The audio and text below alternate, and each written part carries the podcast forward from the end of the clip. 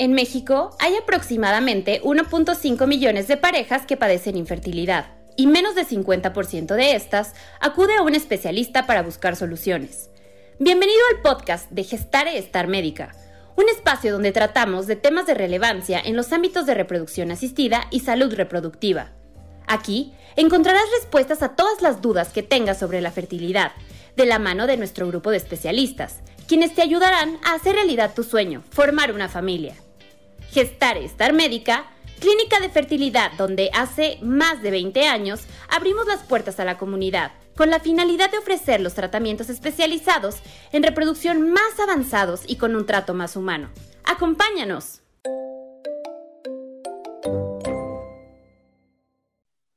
Hola, buenas tardes. Gracias a todos por su presencia en nuestro Facebook Live referente a nuestra semana de aniversario de Gestare Estar Médica.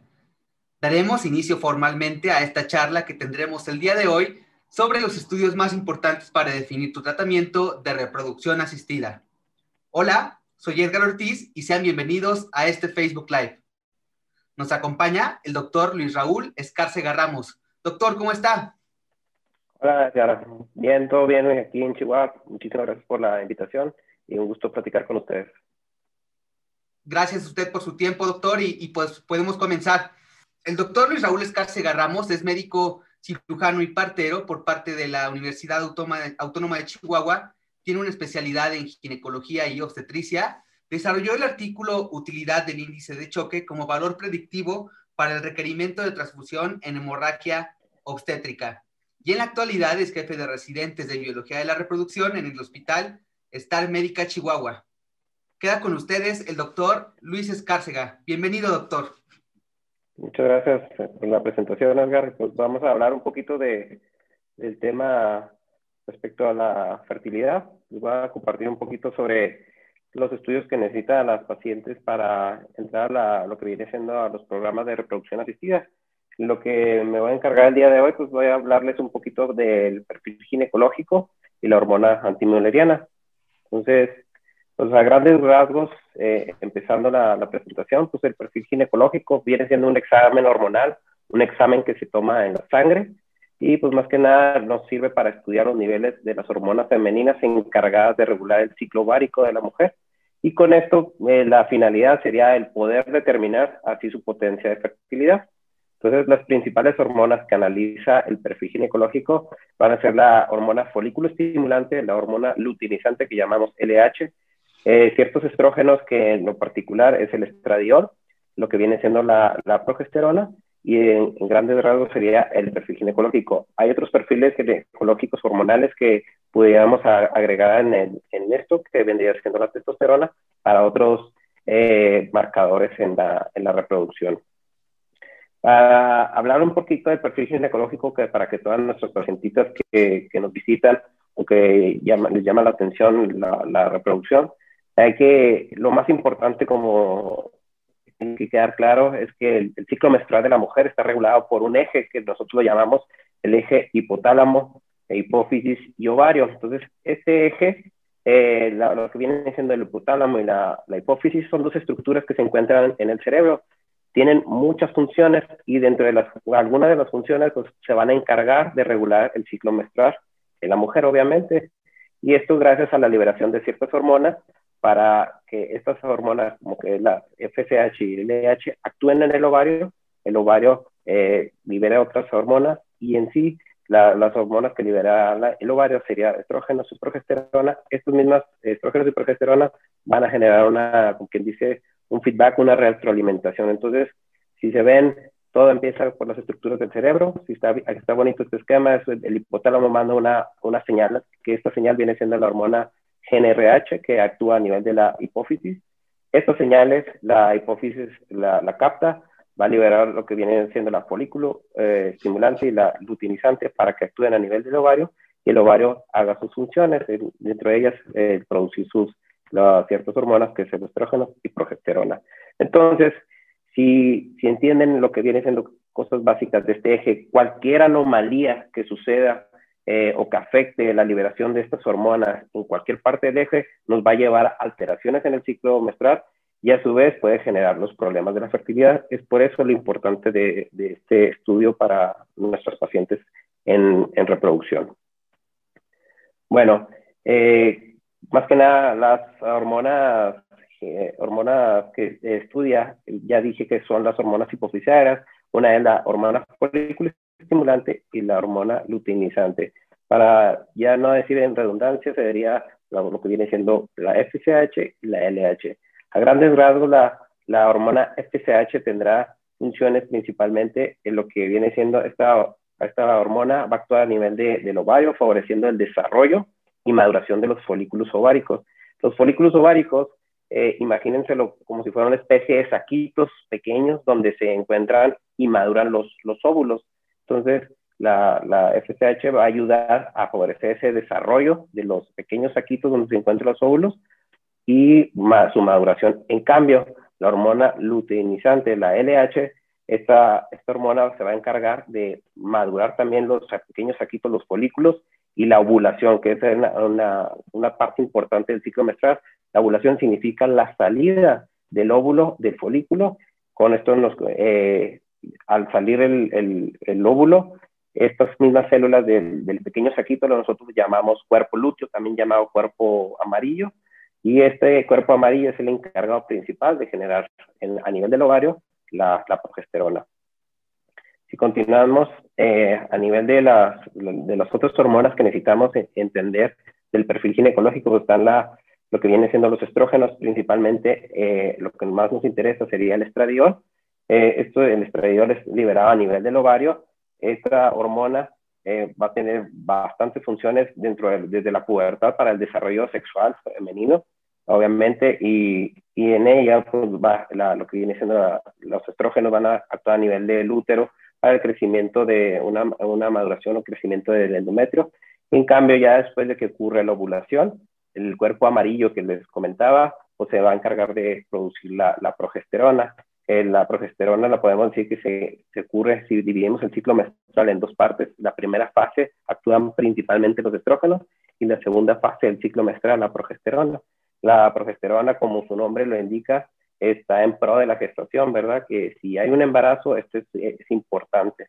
Entonces, eh, nos ayuda bastante lo que es preparar el endometrio para que haya un embarazo y muchísimas otras funciones. Entonces, es importante, si se fijan en el ciclo menstrual, nosotros el perfil ginecológico vamos a evaluar estrógenos, progesterona, la hormona folículo estimulante y la luteinizante.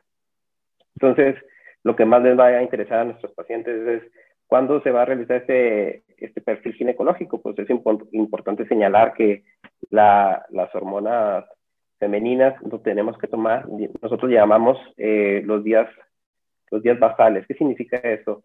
En cuanto a una paciente tiene eh, menstruación, o sea, su día del sangrado más abundante, el sangrado intenso, que coincide con la bajada de su menstruación, lo consideramos el día número uno del ciclo menstrual. Entonces, el, el estudio es muy importante señalar que se va a tomar dentro de los primeros cinco días del ciclo menstrual para evaluar los niveles basales. Así decimos nosotros que nos vamos a medir lo que viene siendo la hormona folículo estimulante, luteinizante, estradiol y, y, la progesterona. Y hay otro estudio que también eh, la progesterona la podemos medir el día 21, eh, más que nada para, eh, nos puede ayudar para si la paciente ha, ha ocurrido o no la ovulación. Por eso existen muchas pruebas caseras que que nos miden, que nos ayuden a medir si ha ocurrido la, la, ovulación. Muy bien, entonces, a grandes rasgos, los niveles eh, va a depender del laboratorio, pero para que recuerden, los niveles de la folícula estimulante nos ayudan a, a determinar principalmente, uno de ellos es eh, la reserva ovárica. Lo ideal es que la eh, folícula estimulante esté menor de 10, ¿verdad? Entonces, el que esté menor de 10 nos indica una, una adecuada reserva valores por arriba de 13 en adelante, pues ya no puede coincidir con una baja reserva de óvulos, como puede coincidir con ya un inicio de la perimenopausia o hasta una menopausia. En cambio, a nivel de un, estudio basal de la LH, pues lo ideal es que también esté, debe situarse menor de, de 10 milunidades por mililitro. En cambio, eh, si al principio del ciclo podemos encontrar la, la hormona LH elevada, nos pueden dar varios indicios, o algunos de ellos como desórdenes como el síndrome de ovario poliquístico. El estradiol también es importante de, a nivel basal lo podemos encontrar rangos desde 27 hasta 162 picogramos por, eh, por mililitro. Entonces, este es una, valores por debajo de 50 picogramos, se dice bastante la literatura que es lo ideal en una paciente que está en, que es fértil, ¿verdad? Que está en edad fértil.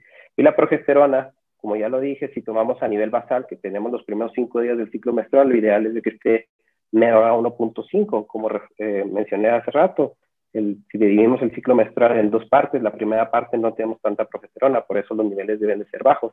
En cambio, si lo pedimos una progesterona el día 21 del ciclo, pues el, el tener arriba de 5 nos da indicios de que sí se produjo una ovulación.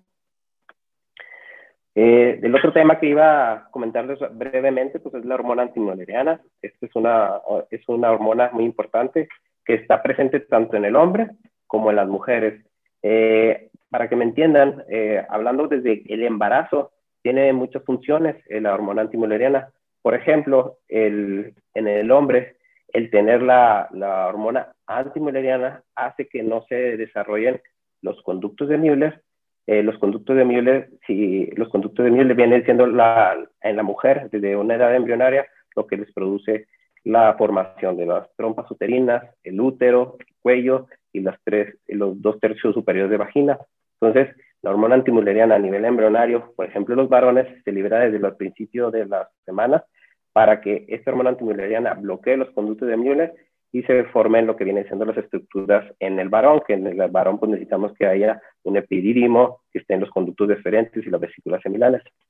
Pero posteriormente, después del nacimiento, a nivel de lo que viene siendo la mujer, la mujer se mantiene los niveles de hormona antimoleriana, eh, empieza a cobrar importancia en la pubertad, ya que recuerden que la mujer nace con una reserva ovárica desde que tiene su reserva y conforme va pasando la edad van muriendo sus celos, sus folículos y cada vez que mueren sus folículos, sus pequeños saquitos, va disminuyendo esa reserva. Entonces, en las mujeres el, la hormona antimulerana empieza a cobrar importancia desde la pubertad y estas, eh, esta, esta, hormona se produce principalmente en los folículos ováricos que les llamamos los folículos, eh, folículos pequeños, los preantrales y antrales.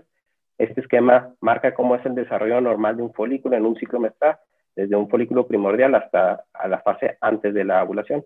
Pero ¿dónde se produce la hormona antimileriana? Todos los pequeños folículos, el, el, folículo preantrales, los antrales, y es donde se desarrolla la, la hormona antimileriana. Entonces, este es un marcador indirecto eh, de reserva ovárica.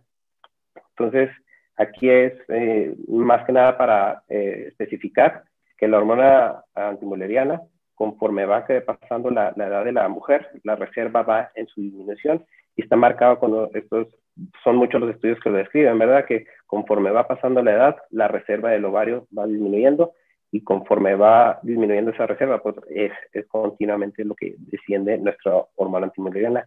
En cambio, yo les decía que los niveles de FSH, el tener bajo los niveles de FSH es bueno, en cambio ya en una reserva ovárica muy disminuida, pues los niveles de FSH se elevan, ¿verdad?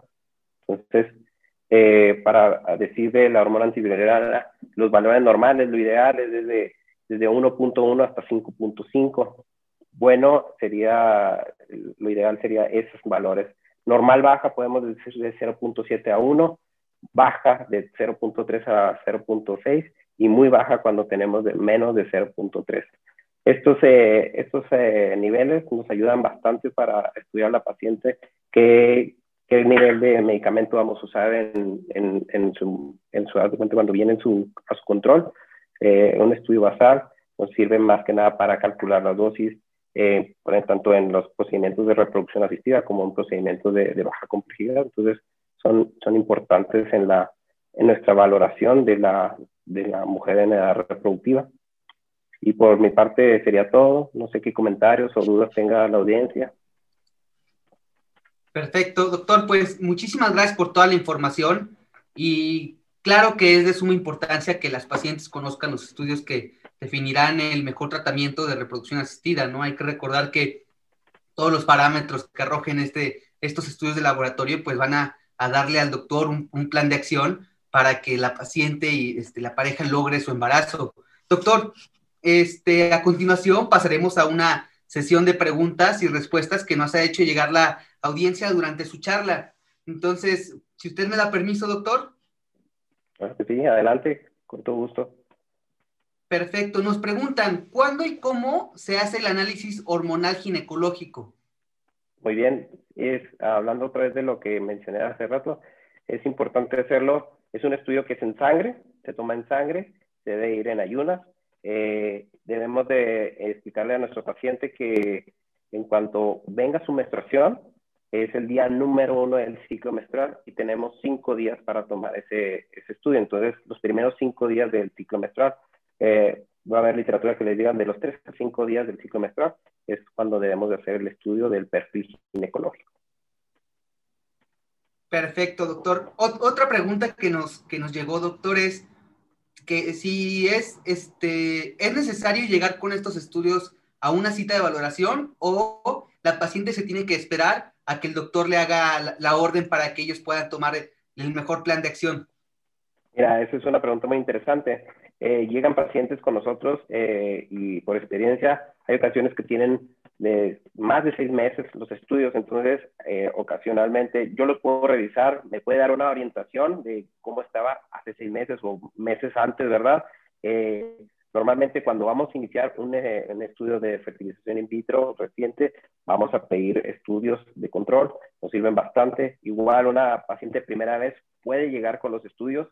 Muchas veces en el interrogatorio lo más importante para nuestros pacientes va a ser conocerlas, interrogarlas y uno se da cuenta, señora, ¿qué día arregló usted? Y hay veces que no se tomaron bien los estudios, entonces debemos de pedirlos exactamente. Lo ideal sería los primeros cinco días del ciclo menstrual. Entonces, eh, como tu pregunta, si me dice, ya tienen que ir con ellos, si, si, van con ellos y se los tomaron en el ciclo menstrual, adelante. Si tienen más de seis meses o depende, si vamos a entrar de lleno a un ciclo de reproducción resistida, como viene siendo la fertilización in vitro, hay ocasiones que podríamos pedir unos nuevos estudios. Claro, como, como lo hemos mencionado, doctor, es, es importante que eh, para, al llegar a una cita de valoración, pues si hay un, hay un, este, con anterioridad la, la, paciente se hizo este tipo de estudios, pues llegue con ellos, ¿no? Nunca, nunca van a restar al diagnóstico y creo que si es necesario, pues usted va a creer conveniente, pues, el, analizar otra vez. Doctor, otra pregunta que, nos llega es, ¿dónde puedo hacerme este tipo de estudios? Muy bien. La mayoría de los laboratorios se puede realizar, ¿de acuerdo? Eh, es un estudio que lo consideramos de, de rutina en nuestra profesión, eh, no nomás como biólogos de la reproducción, sino también de nuestros colegas ginecólogos, eh, hasta el médico, eh, el endocrinólogo. Entonces, el estudio de laboratorio es en cualquier estudio de gabinete, se puede realizar. Entonces, los, nosotros aceptamos de la mayoría de los, de los centros de aquí de la ciudad. Perfecto, doctor. Nos, nos, una pregunta muy interesante, doctor. Creo que a, a mucha gente de la audiencia pues le va, le va a sonar esto. Entonces dice, ¿el nivel de las hormonas femeninas puede verse afectado por ansiedad, estrés o algún tipo de este, diagnóstico que pues en esta normalidad sobre todo y todo esto, pues la, el, el, las pacientes imagino que han, han tenido algunos cambios en, en, en, su forma de vivir. Claro que sí, es, esa es una pregunta muy interesante y tienen toda la razón, o sea, el, la ansiedad, el estrés, sí puede cambiar el perfil. Yo les, eh, les comentaba de, para retroalimentar, recordemos el eje hipotálamo, hipófisis, ovario, entonces son dos estructuras a nivel del cerebro que tienen neuronas, tienen receptores, que el estrés, la ansiedad o cualquier, eh, la temperatura, el enojo, cualquier cosa puede hacer cambios en la liberación de hormonas y si puedes ajustarnos un poco el, el, perfil ginecológico. Claro que sí. Sí está escrito. Perfecto, doctor. Este, otra pregunta que nos hacen, doctor, es este, ¿a partir de qué edad se analiza la hormona antimuleriana? Muy bien, esa es una, una pregunta muy interesante. Eh, toda paciente que llega a nosotros a, para estudio de la concepción humana, al estudio de reproducción, se, se, debe pedir más que nada si vamos a iniciar un programa de fertilización in vitro o hasta también para pacientes de baja complejidad, inseminaciones, etcétera.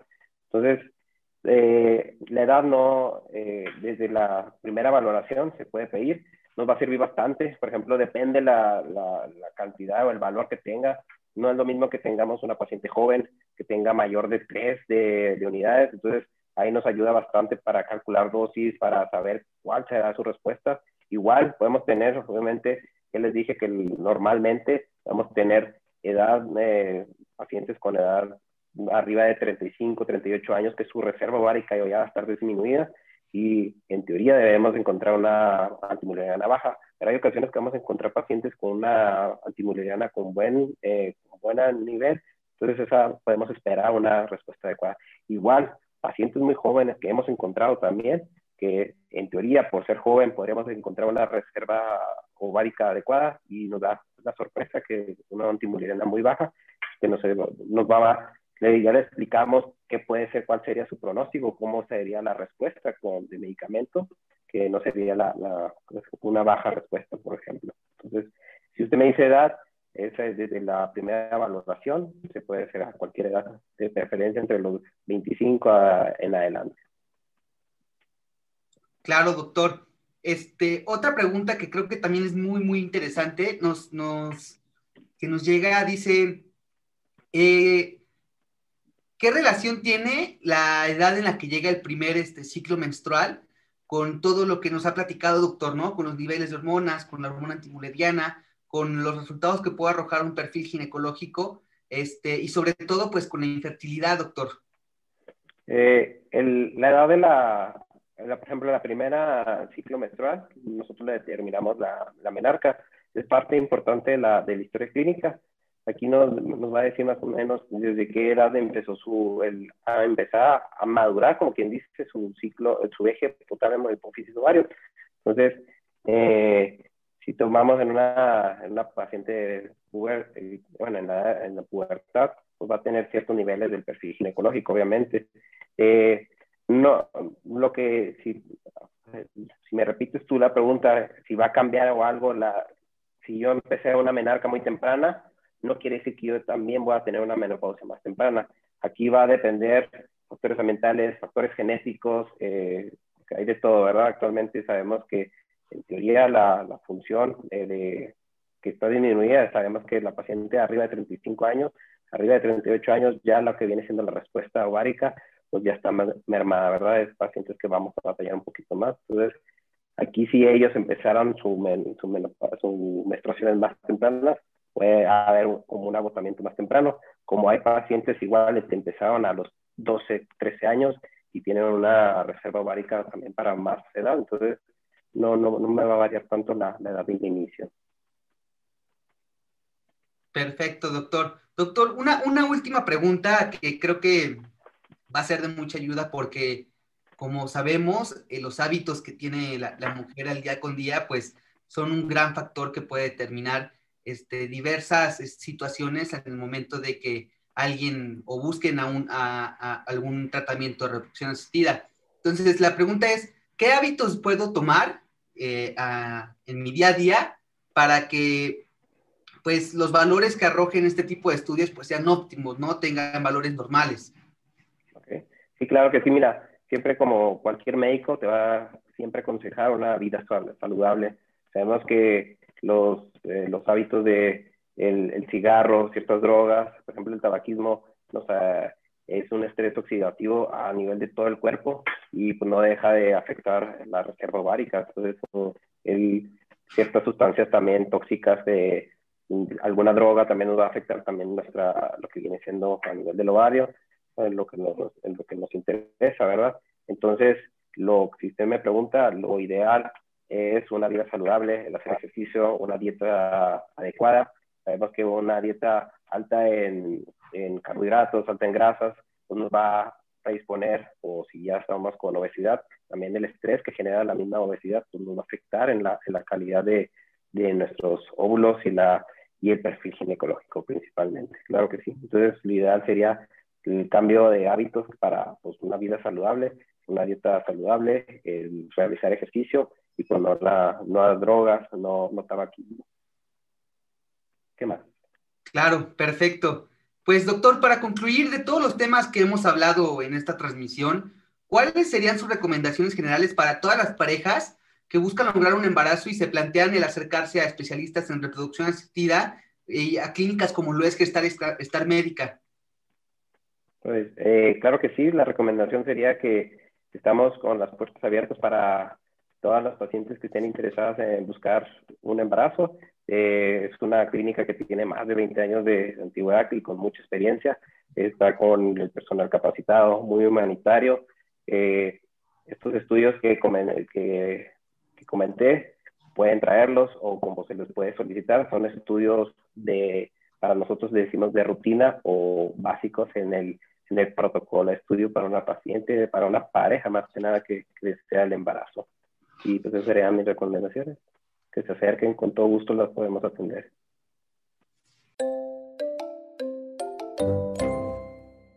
Gracias por escuchar un capítulo más de nuestro podcast. Esperamos que la información te resulte de utilidad. Para cualquier duda que tengas o para agendar tu cita de valoración, puedes enviarnos mensaje a través de nuestras redes sociales. En Facebook nos encuentras como Gestare Star Médica, en Instagram como Gestare Star Médica y en nuestra página web como gestare.life o bien enviando un mensaje al número 614 184 4338. Nos vemos en el siguiente capítulo. Gestare Star Médica, formando familias.